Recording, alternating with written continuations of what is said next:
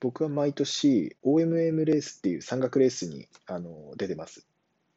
どういうレースかっていうと、まあ、11月の初旬ぐらいに、まあ、ちょっと寒い時期に行われるレースなんですけれども、一応2日間にわたって行われるレースで、まあ、初日にだいたい5、6時間、2日目に、えーとまあ、4時間ぐらいですかね、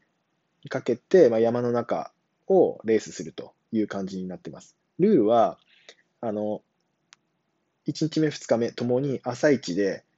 えーと、地図が渡されて、で、1分間その地図を見ながら、どういうルートなんだろうっていうのを模索して、で、その1分後にスタートみたいな感じです。で、地図には何が書いてあるかっていうと、いろんなポイントがあって、そのポイントごとに点数が決まってるんですよね。で、その点数、そのポイントでいっぱい点数を稼いで、最後ゴールに向かうと。で、その点数の合計が高いチームが勝ちっていうのがルールなんですけど、これがですね、もうむちゃくちゃ面白いんですよ。もう山好きな人ぜひ出てみてください。